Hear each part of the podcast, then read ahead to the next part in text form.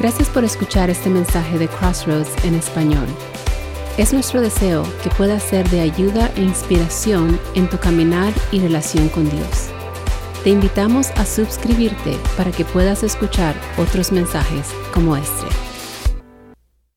Bueno, para aquellos que ya han estado yendo a las playas de que se ve en el video,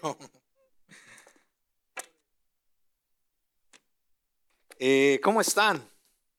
Bien, me da gusto verles nuevamente. Eh, quiere decir de que pues de alguna manera estamos aprendiendo juntos algo a través de los salmos, ¿cierto?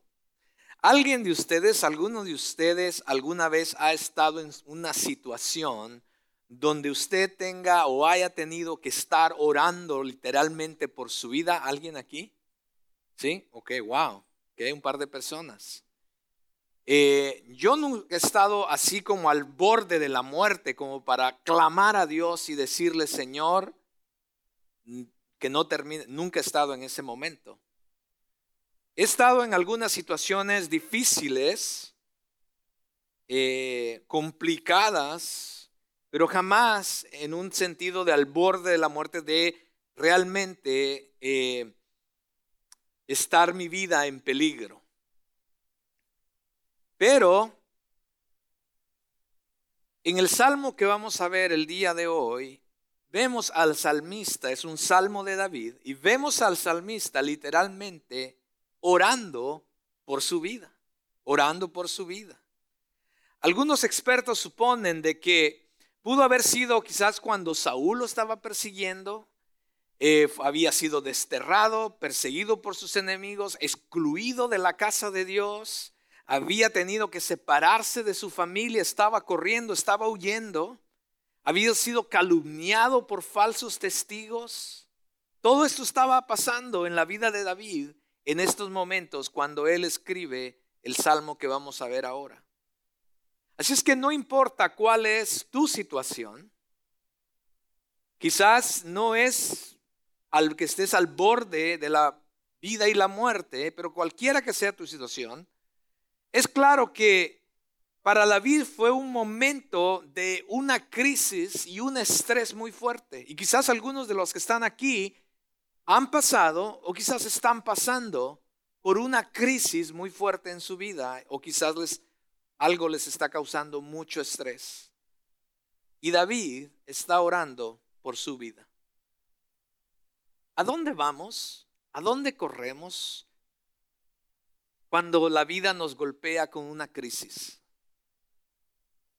¿A dónde recurrimos? ¿A quién recurrimos cuando la vida nos pega fuerte? Pues, pues creo que si les dijera cuántos van a Dios, estoy seguro que todos levantarían la mano. Y eso es bueno, gracias. Qué bueno que vamos a Dios. Pero si hiciera una segunda pregunta y les dijera, ¿cómo oras? ¿Cómo estás orando durante ese momento de crisis? Creo que eh, comenzaríamos a ver o escuchar diferentes respuestas. Porque muchas personas no están preparadas para orar en medio de la crisis, sobre todo si es el único momento cuando oran. No saben ni qué decirle a Dios en ese momento. La desesperación, el estrés, la falta de confianza, la incertidumbre nos ciega muchas veces y no sabemos ni cómo actuar, qué actitud tener ante la situación y mucho menos cómo hablarle al Dios que puede salvarnos de la situación. Entramos en pánico y nuestras oraciones o nuestra actitud refleja ese temor y ese pánico en medio de una crisis. Pero como vamos a ver hoy, el salmista tiene una diferente perspectiva, una diferente disposición, una diferente actitud y se mira como que en verdad él sí sabe cómo orar en medio de una crisis tan difícil como la que él estaba pasando. Es una oración de confianza absoluta en medio de la prueba. Así es que, sin más preámbulo, le voy a invitar a que abra su Biblia en el Salmo número 27, Salmo 27. Creo que el tema de hoy le hemos titulado Completa confianza en Dios, Salmo 27. Y vamos a ir ahí, vamos a ver, es un salmo de David, es una oración los primeros seis versículos nos prepara a la oración y después en el versículo 7 comienza la oración. Así es que vea conmigo lo que está pasando. El salmista dice, el Señor es mi luz y mi salvación. ¿A quién temeré? El Señor es la fortaleza de mi vida. ¿De quién tendré temor? Cuando los malhechores vinieron sobre mí para devorar mis carnes, ellos, mis adversarios y mis enemigos, tropezaron y cayeron. Si un ejército acampara contra mí, no temerá mi corazón, ni contra y si contra mí se levanta guerra, a pesar de ello, yo estaré confiado. Una cosa he pedido al Señor y esa buscaré. Que habite yo en la casa del Señor todos los días de mi vida para contemplar la hermosura del Señor y para meditar en su templo. Porque en el día de la angustia me esconderá en su tabernáculo, en lo secreto de su tienda me ocultará, sobre una roca me pondrá en alto. Entonces será levantada mi cabeza sobre mis, sobre mis, enemigos que me cercan, y en su tienda ofreceré sacrificios con voces de júbilo, cantaré, sí, cantaré alabanzas al Señor. Y entonces comienza a orar. Y dice, escucha, oh Señor, mi voz cuando clamo. Ten piedad de mí y respóndeme. Cuando dijiste, busque mi rostro, mi corazón te respondió, tu rostro, Señor, buscaré. No escondas tu rostro de mí, no rechaces con ira a tu siervo. Tú has sido mi ayuda, no me abandones ni me desampares, oh Dios de mi salvación. Porque aunque mi padre y mi madre me hayan abandonado, el Señor me recogerá. Señor, enséñame tu camino y guíame por sendas llanas por causa de mis enemigos. No me entregues a la voluntad de mis adversarios, porque testigos falsos se han levantado contra mí y los que respiran violencia. Hubiera yo desmayado si no hubiera creído que habría de ver la bondad del Señor en la tierra de los vivientes. Espera al Señor Esfuérzate y aliéntese tu corazón. Sí, espera al Señor. Oremos. Oh Dios, gracias te damos por tu palabra. Nuevamente, Señor, al reunirnos en este lugar, queremos conocerte más.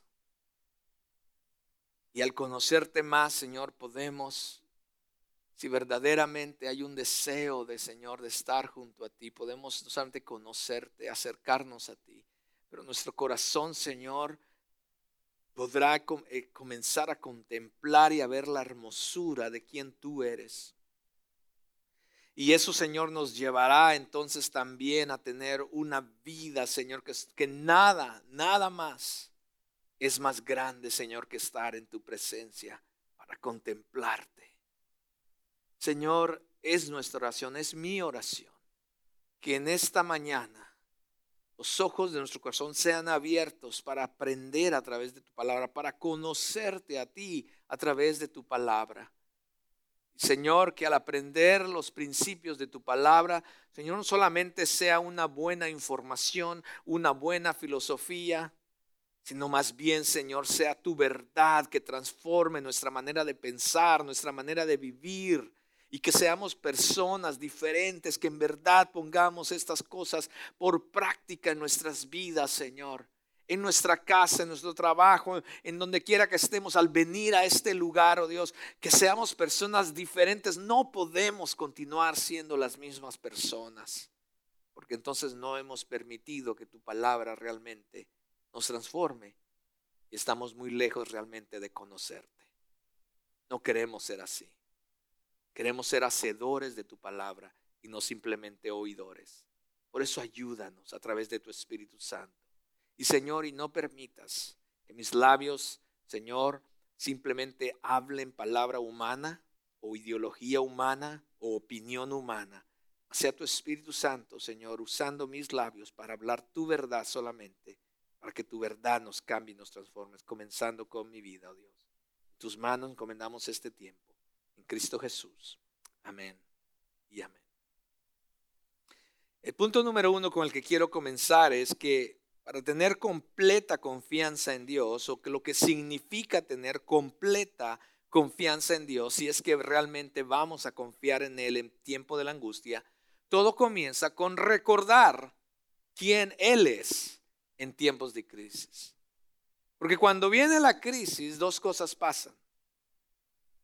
Una, se nos olvida quién es Dios. Nos acordamos de, algunos se acuerdan de Dios, algunos ni se acuerdan de Dios, algunos se acuerdan de Dios, pero como que se nos olvida quién es Dios en el tiempo de crisis, en el tiempo de la aflicción. Y David comienza diciendo, el Señor es mi luz y el Señor es mi salvación. Vea la connotación personal que tiene David en cuanto a esto. El Señor es mi luz. Para llegar a ese punto de decir es mi luz, es porque tuvo que haber pasado y tener y haber tenido una relación estrecha con ese Dios.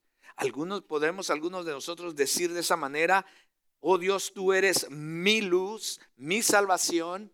Esa palabra luz en el original lleva la connotación de vida, de, eh, de bendición, eh, de aquello, de la bondad de Dios. Tú eres mi vida, tú eres la bondad que yo puedo experimentar. Tú eres, Señor, aquello eh, que yo más anhelo. Tú eres la bendición de mi vida, está diciendo el salmista. Y dice que Él es mi salvación. Esa palabra salvación, eh, muy curiosamente, y por supuesto no es una casualidad, sino que de esta, esa fue la manera en que Dios lo diseñó, esa palabra salvación es el nombre de Jesús en hebreo, Yeshua.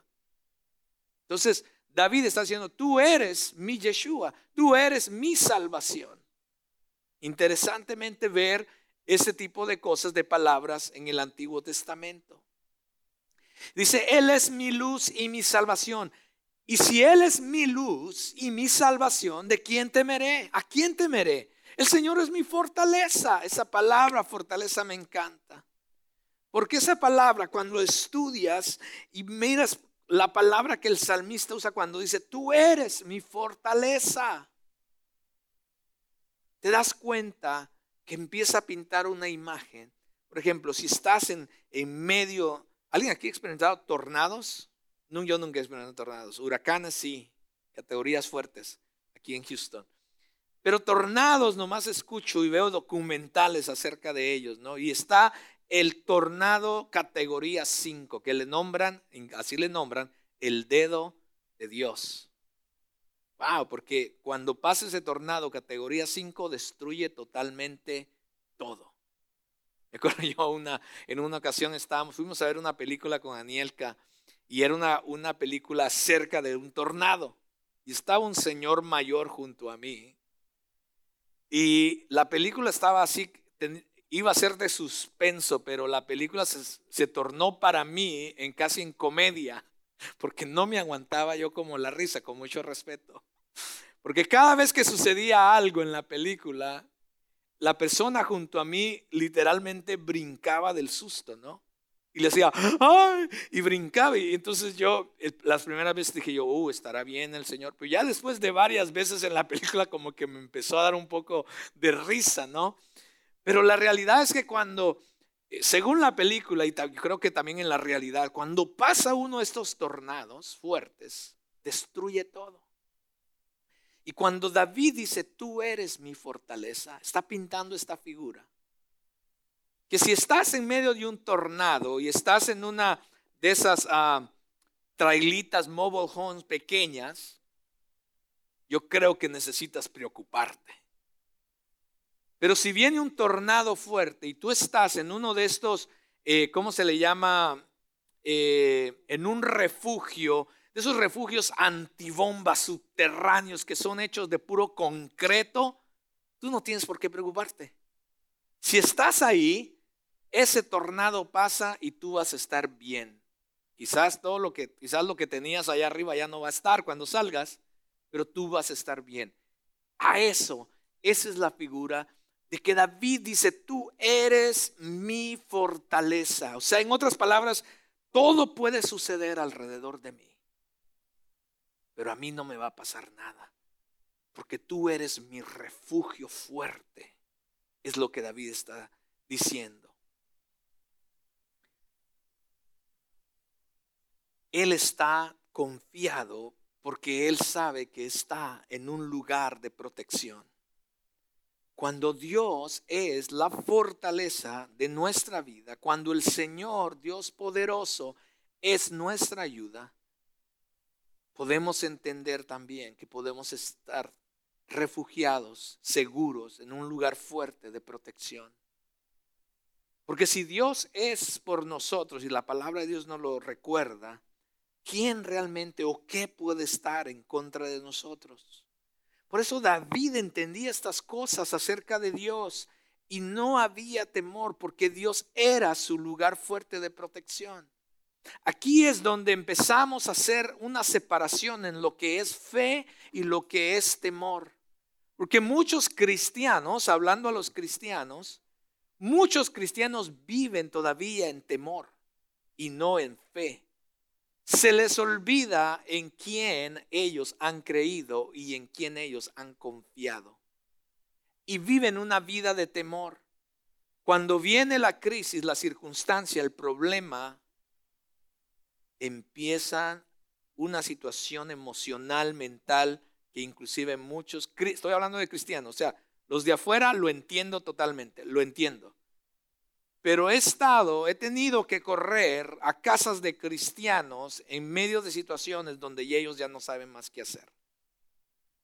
Yo me pregunto, ¿en verdad hemos creído en el Dios de la Biblia? ¿En verdad hemos creído en el Dios de la Biblia? Porque hay una gran diferencia el, el vivir en fe a ese Dios que hemos creído y el vivir, continuar viviendo en temor en nuestras vidas. ¿Quién o qué es la fuerza de tu vida? Para el salmista era Dios.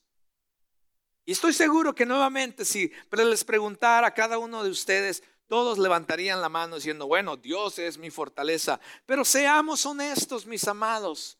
Cuando la circunstancia, eh, cuando viene la situación fuerte, cuando hay, algo está pasando dentro de nuestro hogar, con nuestros hijos, en nuestro matrimonio, cuando las finanzas ya no están ahí y no sabemos qué vamos a hacer, cuando perdemos el trabajo, cuando una enfermedad fuerte viene, cuando situaciones fuertes vienen a nuestra vida, realmente en quién nos estamos apoyando y sosteniendo a través de esas luchas.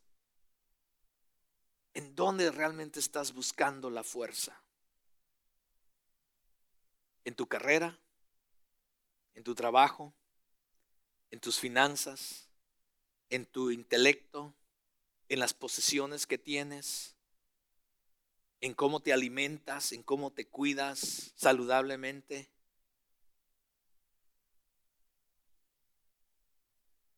¿En qué realmente? Y, no, déjeme decir, paréntesis, Nada de lo que acabo de mencionar es malo. Por favor, aliméntate bien, haz ejercicio, trabaja, tengo un trabajo. Todo eso está bien, eso es algo que Dios, por supuesto, provee y da. Pero si esas son las cosas a lo que tú corres, si esas son las cosas a las que tú realmente crees que te van a sostener, mis amados, esos son castillos en la arena. Creo que hay una canción como esas, ¿no? En mi subconsciente me acaba de delatar. O es una novela quizás.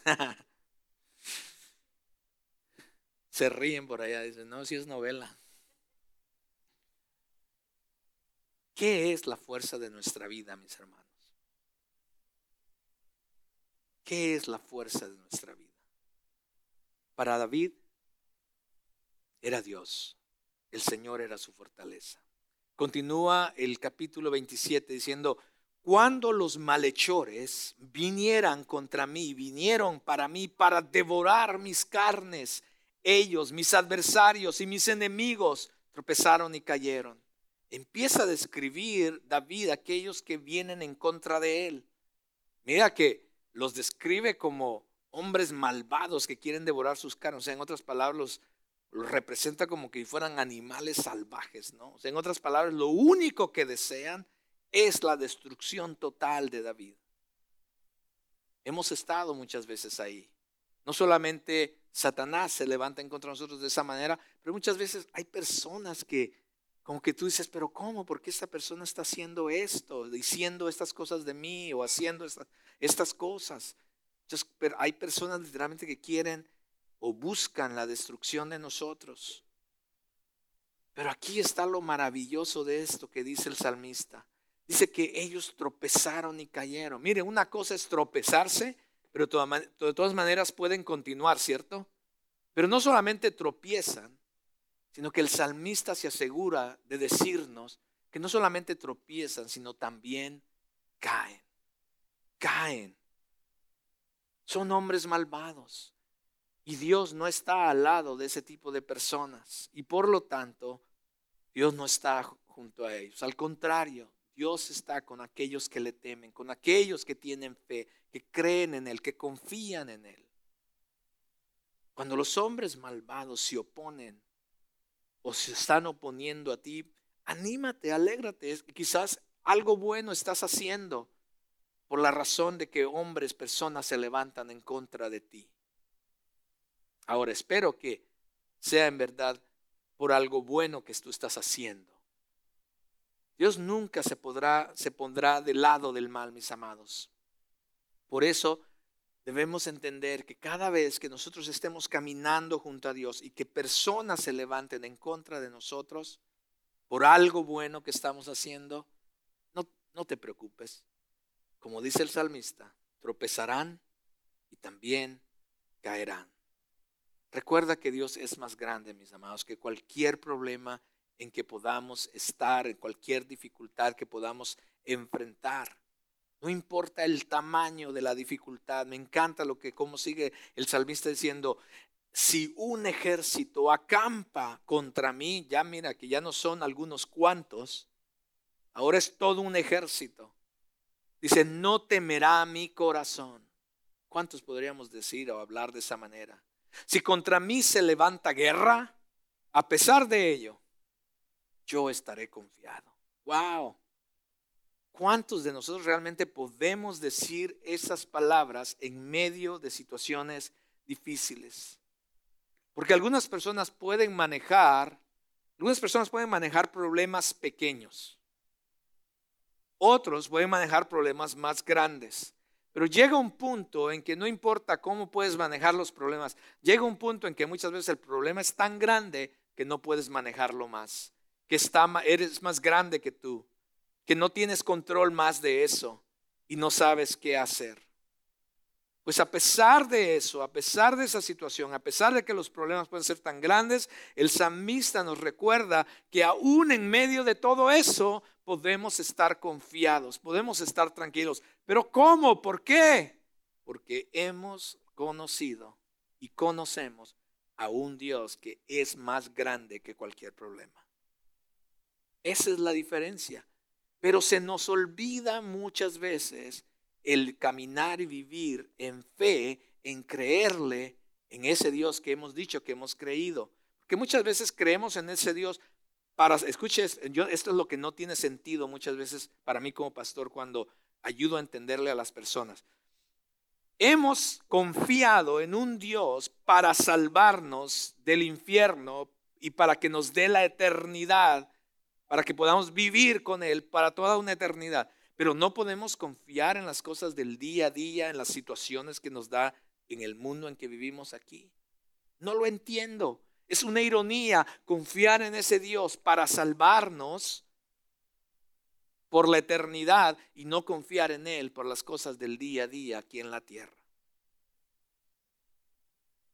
No importa cuán grande sea el problema, mis hermanos, que podamos enfrentar en nuestras vidas. Dios siempre es más grande que cualquier problema. No se te olvide eso. Y puedes tener plena confianza en Él. Ahora, ¿qué quiero decir con esto? Estoy diciendo, estoy hablando como muchos predicadores que todo va a estar bien. Dios te va a decir, no, no estoy diciendo eso. No escúcheme, porque muchas veces también Dios va a usar esas circunstancias, esos problemas para su propósito. So es posible que muchas veces Dios no va a cambiar esa situación o ese problema tampoco. Porque quizás Dios quiere obrar en tu corazón, quiere moldear tu vida, tu corazón a través de esa situación. Dios quiere enseñarte algo. Dios quiere que le conozcas mejor a Él. Etcétera, etcétera. Dios siempre tiene un propósito en todas las cosas. Pero a pesar de, en medio de, nosotros podemos aprender a estar confiados, reconociendo que Dios es fiel. Y lo que sea que Él esté, el propósito que Él esté obrando en medio de la situación, podemos confiar que Él es fiel y nos va a ayudar a superar cualquier situación en la que Él permita en nuestras vidas. Inclusive la misma muerte. Que si Dios permite que aún moramos, como decía eh, el apóstol Pablo, para mí el vivir es Cristo. Pero el morir realmente es ganancia. ¿Por qué decía eso? Porque en el momento en que muramos, ¿qué pasa? Comenzamos a vivir toda una eternidad. Espero que con Él, por supuesto. Quizás hay algunos aquí, estamos enfrentando algunas situaciones de vida, quizás algunos no están enfrentando situaciones de vida y muerte, pero quizás muchos de los que están aquí están enfrentando alguna situación. Y no quiero minimizar los problemas de unos o de otros, porque sé que para, para todos, cada vez que hay una situación en nuestras vidas, siempre no deja de robarnos la paz, estrés a nuestra vida. Quizás no es una situación de vida o muerte, por supuesto, pero literalmente nosotros necesitamos aprender en cualquier situación de la vida a cómo clamar a Dios en medio de las circunstancias.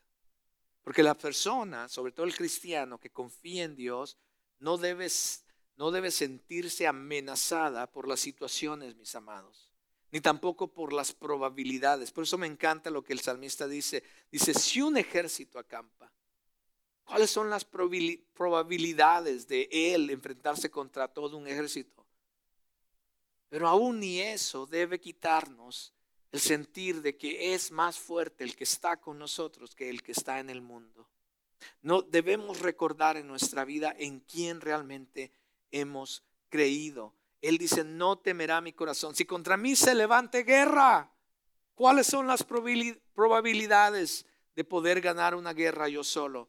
Ninguna. Pero a pesar de ello, yo estaré confiado, porque no soy el que yo peleo en mis fuerzas, sino es en las fuerzas el Señor.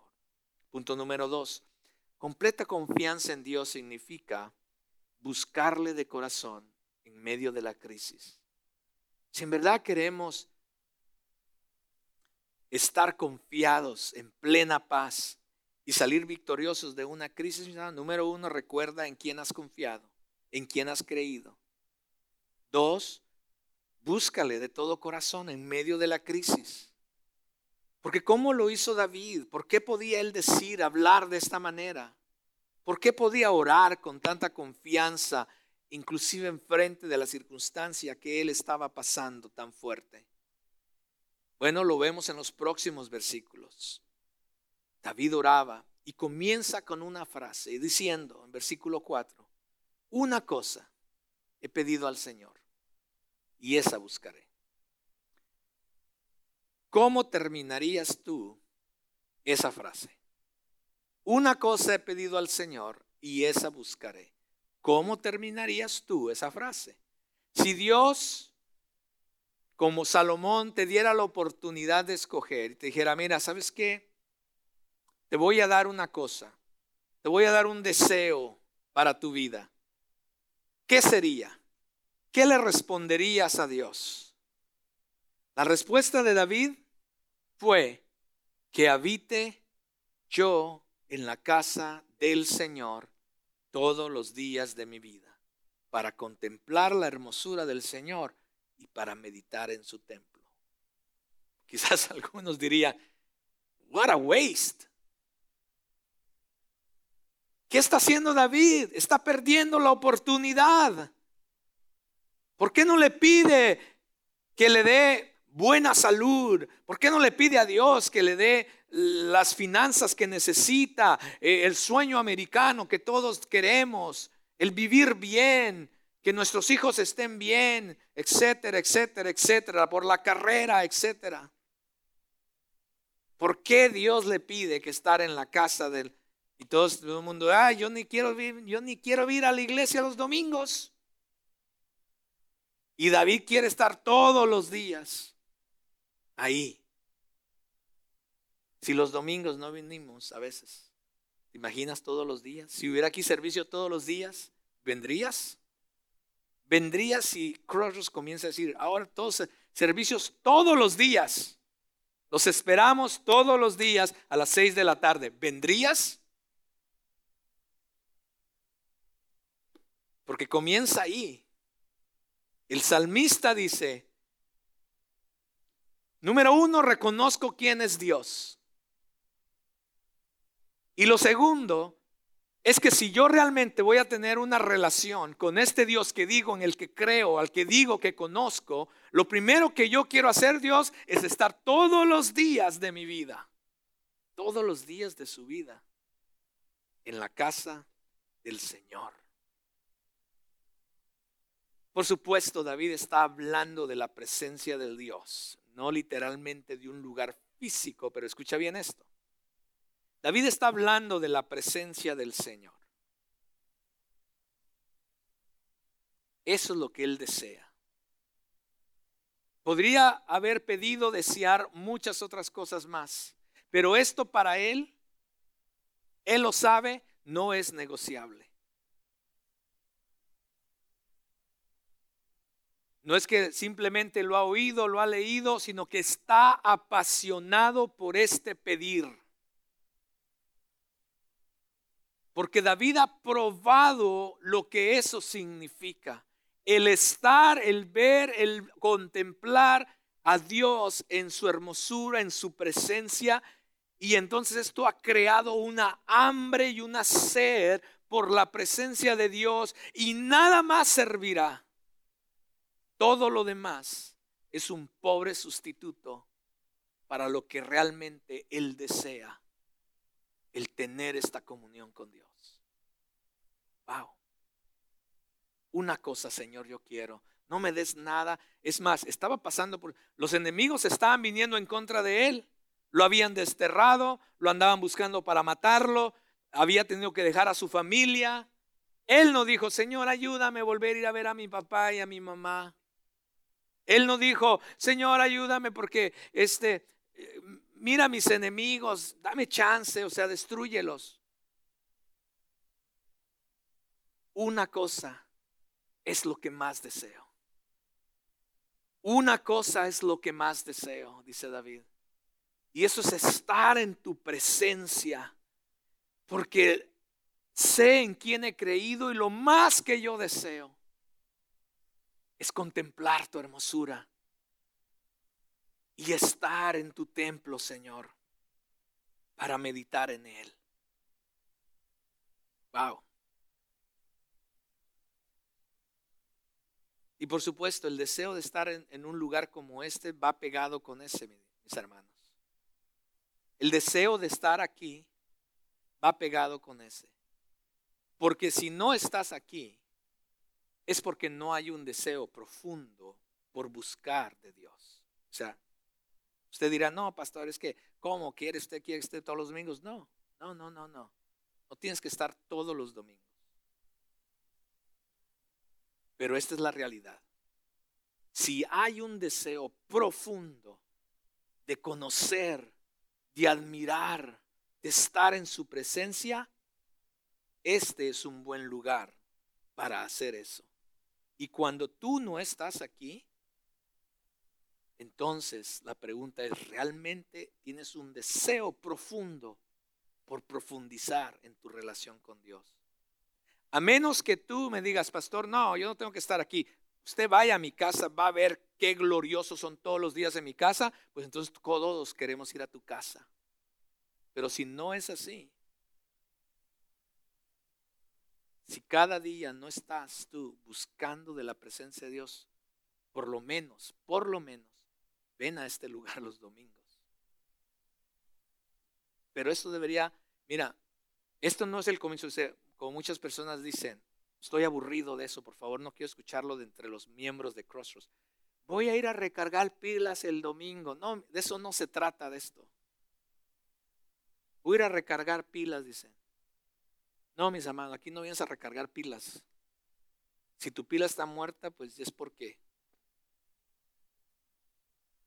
No, mis amados, aquí se trata de venir a este lugar los domingos porque día a día, como el salmista, has estado contemplando en la presencia de Dios su magnitud, su majestad, su hermosura. Y cuando dice hermosura no se trata de algo físico, porque Dios es espíritu, ¿cierto? Se trata de conocer a Dios, su carácter, su fidelidad, su amor, su bondad, su justicia, su misericordia, su gracia, que es revelada día a día a nosotros. Y cuando experimentamos eso, decimos, Dios, wow, esto es lo único que quiero hacer cada día. Y entonces Viene sábado, dices, mañana es domingo, mañana sí, yo quiero ir a Señor, a conjuntamente con mis hermanos, porque también ellos han pasado toda esta semana contigo y ese servicio va a ser glorioso, Señor, porque no me aguanto las ganas de poder expresar mi gratitud, tu grandeza, Señor, ahí en Crossroads los domingos a las 10:45. Pero llegan las 10:45 Y está el muchacho que dice, pónganse de pie y nomás hay tres.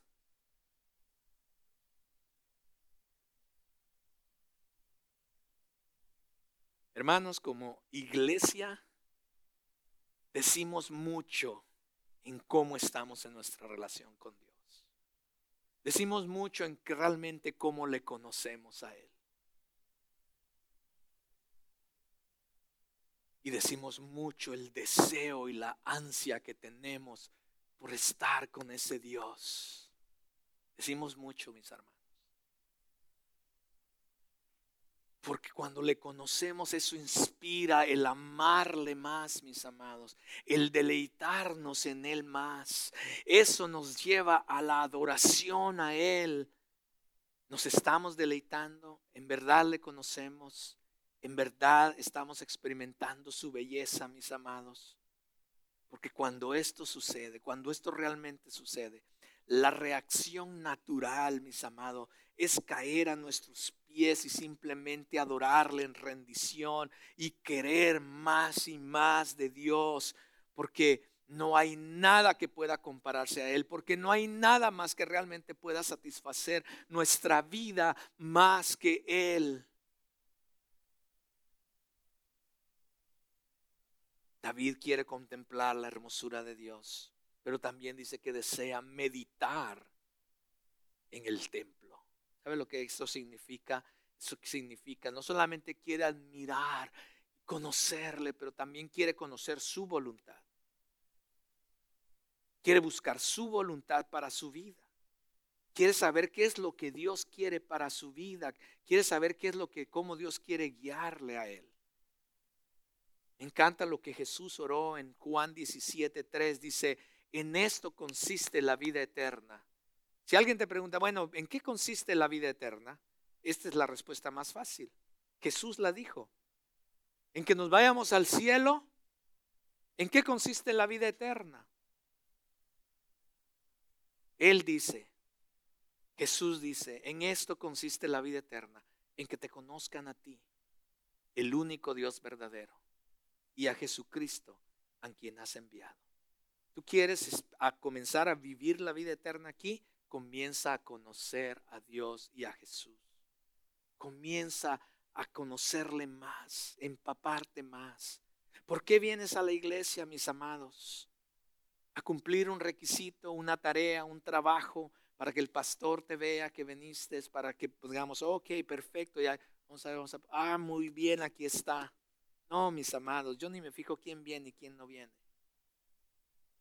No quiero fijarme en quién viene y quién no viene. Porque ese no es mi trabajo. Ese es tu trabajo personal, si vienes o no vienes a esta iglesia. Simplemente para disfrutar un buen tiempo de música, de mensaje, o vienes porque quieres, anhelas, deseas, has estado ya en la presencia de Dios y quieres venir a este lugar aún más a ver a Dios, a contemplar su hermosura, a buscar en su templo y a conocer lo que Él desea para tu vida. David busca a Dios de esta manera, porque vea por qué. Porque Él sabe, y Él lo dice en el, en el versículo 5 porque en el día de la angustia me esconderá en su tabernáculo. Él sabe que el día de la angustia va a venir. David sabe que el día de la angustia va a venir, mis amados. No es que si, si es que viene, no, no, no, no.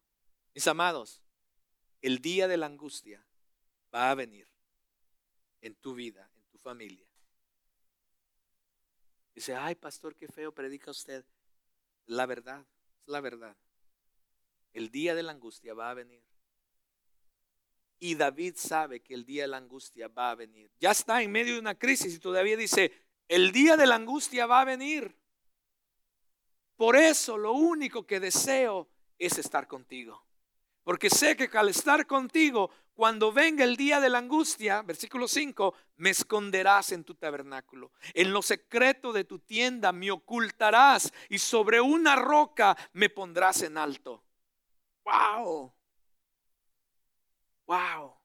En otras palabras, David está preparado. Su confianza en Dios surge de la búsqueda total, de su rendición total y de la búsqueda continua de este Dios. Y cuando le conoce, Él sabe, yo sé que un día quizás voy a pasar por una situación que va a ser fuerte, pero sabes que estoy confiado, porque aún en el día de la angustia, tú vas a estar conmigo, me vas a levantar, me vas a poner en la roca firme, nada me va a, eh, shaken a mover, gracias.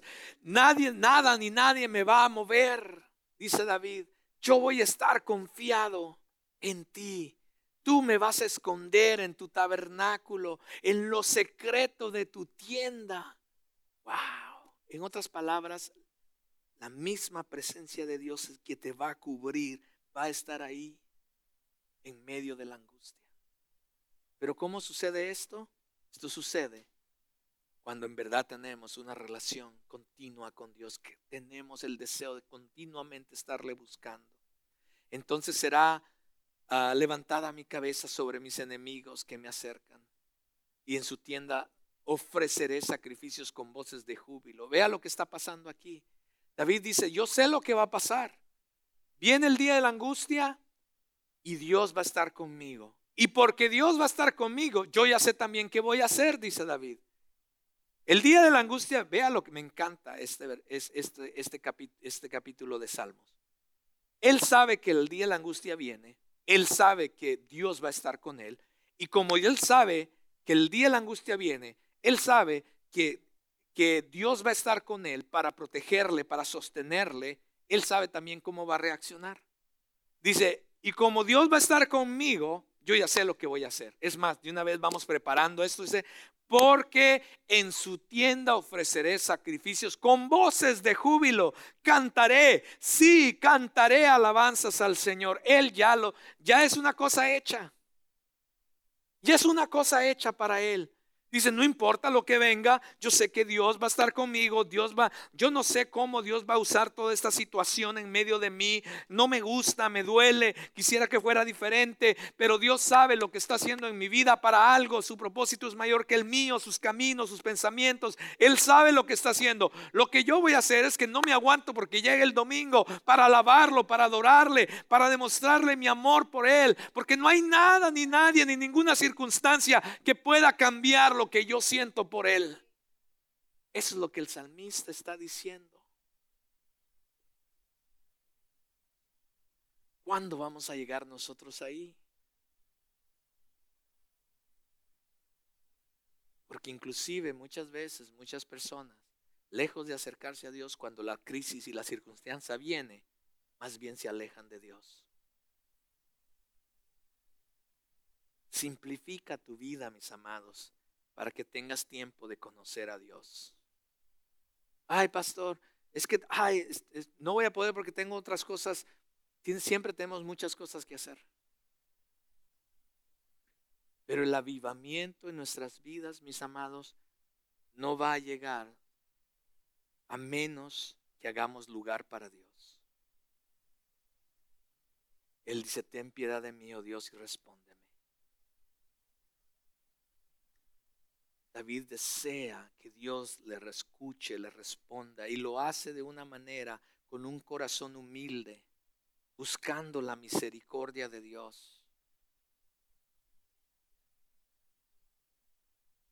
Porque cuando realmente comenzamos a conocer a Dios,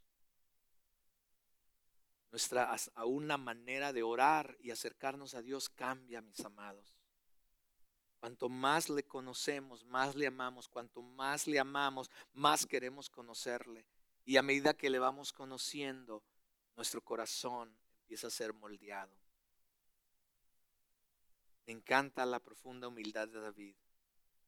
Estaba consciente al presentarse ante el Dios que él conocía. La oración muchas veces, mis amados, cuando nos acercamos a Dios, por supuesto la oración es comunicación, lo sabemos, es relación, es solicitud cuando traemos peticiones, pero mis amados, pero el concepto de dependencia es fundamental cuando oremos y nos acerquemos al Señor. Porque al final la oración tiene que ser una dependencia de Dios. Es someternos a la voluntad de Dios y no tratar de imponer nuestros deseos a Dios. Debemos totalmente ser dependientes de Dios. Y necesitamos la humildad para poder acercarnos a ese Dios.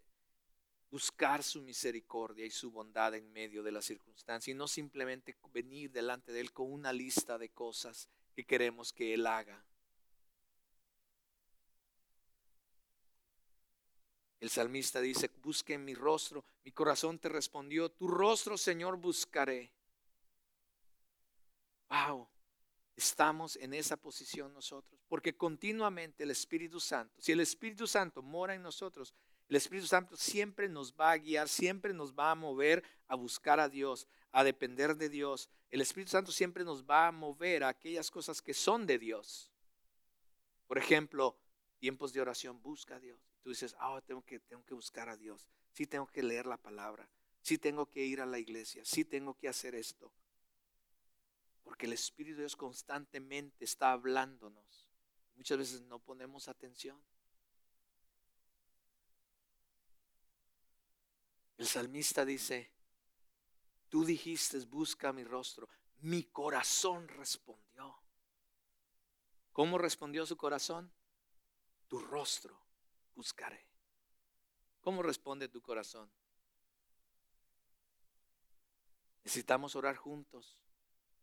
Necesitamos... Eh, a mí Dios usa a Anielka para recordarme todas esas cosas muchas veces, ¿eh? porque también a mí se me olvida, se me pasan. Pero necesitamos orar más juntos. Necesitamos hacer esto. Necesitamos estudiar la palabra del Señor. ¿Cómo reaccionamos? ¿Somos prestos? Decimos, no tienes razón, ¿sabes qué?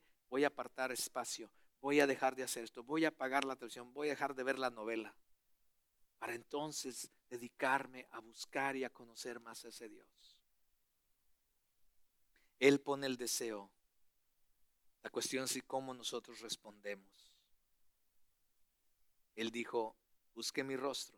El salmista dice, cuando dijiste, busque mi rostro, mi corazón respondió, tu rostro, Señor, buscaré. Después el salmista dice, no escondas tu rostro de mí, no rechaces con ira a tu siervo, tú has sido mi ayuda, no me abandones ni me desampares, oh Dios de mi salvación, porque aunque mi padre y mi madre me hayan abandonado, el Señor me recogerá. Cuando buscamos a Dios con todo nuestro corazón para conocerle más y tener una relación más cercana con Él, mis amados, el salmista reconoce que aún aquellas personas que están supuestas a amarnos más, nos abandonen, él siempre estará al cuidado de nosotros. Esta era la confianza que David tenía en Dios. ¿Por qué? ¿Cómo? Porque le había conocido. solamente lo recordaba quién él era, pero le buscaba constantemente de corazón para conocerle aún mejor. Y por último, completa confianza en Dios significa caminar con Él para toda la vida. Porque para poder entender todo este concepto que el Salmo 27 nos habla, mis amados, para poder desarrollar una completa confianza en Dios, es también necesitamos perseverar en caminar con Él y buscar de Él toda nuestra vida. David se compromete a caminar con Dios y a buscar a Dios mientras tenga vida, mis amados, por el resto de su vida. El salmista dice, Señor, enséñame tu camino y guíame por senda llena, llana, por causa de mis enemigos. No me entregues a la voluntad de mis adversarios porque testigos falsos se han levantado contra mí y los que respiran violencia. En otras palabras, enséñame tu camino, quiere decir, muéstrame tu voluntad para caminar en ella. ¿Con qué frecuencia oramos, mis amados, a Dios que nos muestre su voluntad en medio de las cosas? Señor, enséñame tu camino. Esto es humildad y mirar y confesar la necesidad y la dependencia que necesitamos tener en Dios. Señor, no sé cuál es el camino correcto a seguir. Señor, tú marca el camino por mí, tú guíame, tú enséñame, tú muéstrame, tú moldéame, tú úsame, tú guárdame, tú provéeme. Porque si no, Dios, lo más probable es que voy a terminar en mano de mis adversarios. Lo más probable, Señor, que cuando yo empiece a tomar decisiones por mí mismo, voy a terminar en lugares que no debo, en circunstancias, situaciones y problemas que me hubiera evitado si tan solo me hubiera sometido a la enseñanza, a tu guía y a tu voluntad. Finalmente, si vamos a aprender a confiar completamente en Dios y caminar en Él durante toda la vida, mis amados, Vea cómo termina el salmista. Hubiera yo desmayado si no hubiera creído que habría de ver la bondad del Señor en la tierra de los vivientes. Espera al Señor. Esfuérzate y aliéntese tu corazón. Sí, espera en el Señor. Es como que si David estuviera diciendo, si no tuviera yo a Dios en mi vida, si no creyera y no confiara en Él, ¿qué pasaría? ¿Qué pasaría? ¿Has puesto, ¿Te has puesto a pensar en eso? Si tú, no tuvieras a Dios en tu vida, si no creyeras, no confiaras en Él, ¿qué pasaría de tu vida? Para el salmista es como que si, si hubiera estremecido la idea de pensar que Dios no iba a estar ahí.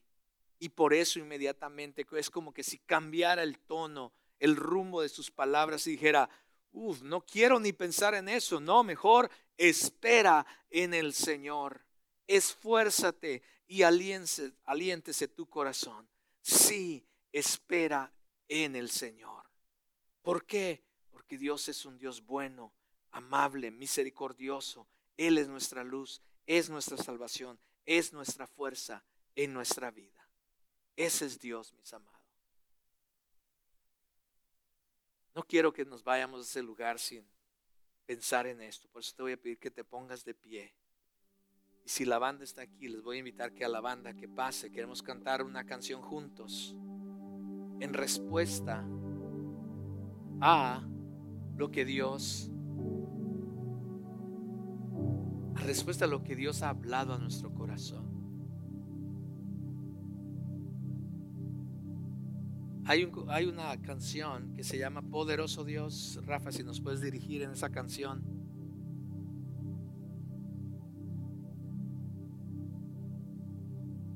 Y que al cantar en esta canción meditemos en lo que el salmista ha dicho a través de este salmo. Y que sea una respuesta a confiar más en Dios conocer más a Dios y aprender a esperar en Él. ¿Por qué no lo cantamos juntos?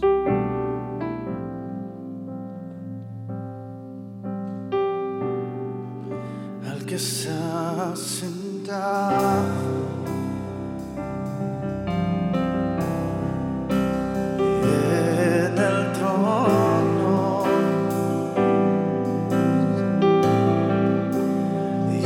al cordero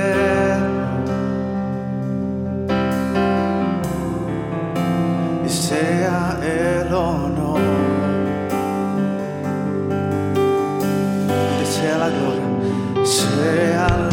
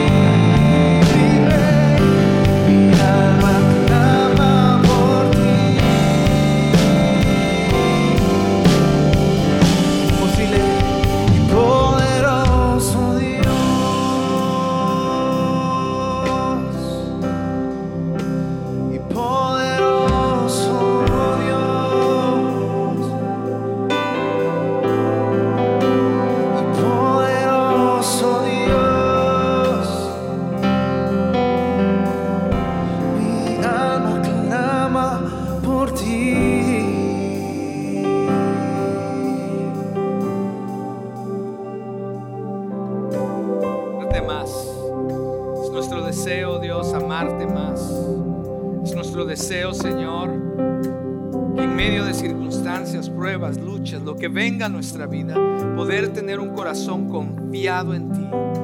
Señor, apegado a ti, Señor.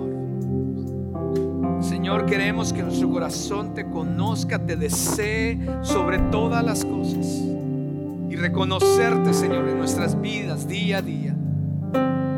Que cada día el deseo de nuestro corazón sea, Señor, habitar en tu presencia, conocerte más, saciarnos más de ti.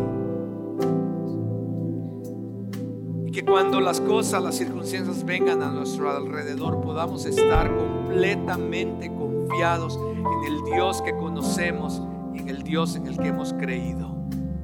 Tú eres más grande que cualquier problema. Tú eres más grande que cualquier situación, Señor oh Dios. Y confiamos en ti. Queremos aprender a confiar en ti, a depender de ti. Pero queremos conocerte primero, Señor. Y la manera de conocerte es habitar día a día, momento a momento, Señor, en tu presencia para conocer, admirar tu hermosura, conocer tu voluntad, Señor, para nosotros.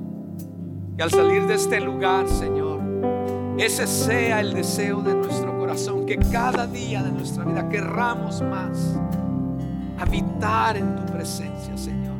Habitar en tu casa todos días de nuestra vida, cada momento. para conocerte más a ti y que nuestras vidas jamás sean iguales. Señor, te pido que si alguno de mis hermanos está pasando por alguna circunstancia, situación, alguna crisis, Padre, te ruego que tú puedas mostrarte en medio de esa crisis a nuestro hermano, a nuestra hermana, que tú estás obrando y que tú eres más grande que cualquier problema y que a pesar de la situación, obrarás para bien, Señor. Que tú estás ahí en medio y aún deseas que en medio de esa situación te conozcamos más. Bendice a mis hermanos, guárdales, provéeles, protégeles y guíales en su caminar. En Cristo Jesús lloro y te doy gracias. Amén y amén. Estamos despedidos, hermanos. Nos vemos la próxima semana. Esperamos que hayas disfrutado este mensaje. Si deseas saber más acerca de cómo tener una mejor relación con Dios o deseas más información acerca de nuestra iglesia, visita nuestra página de internet crossroadstw.org.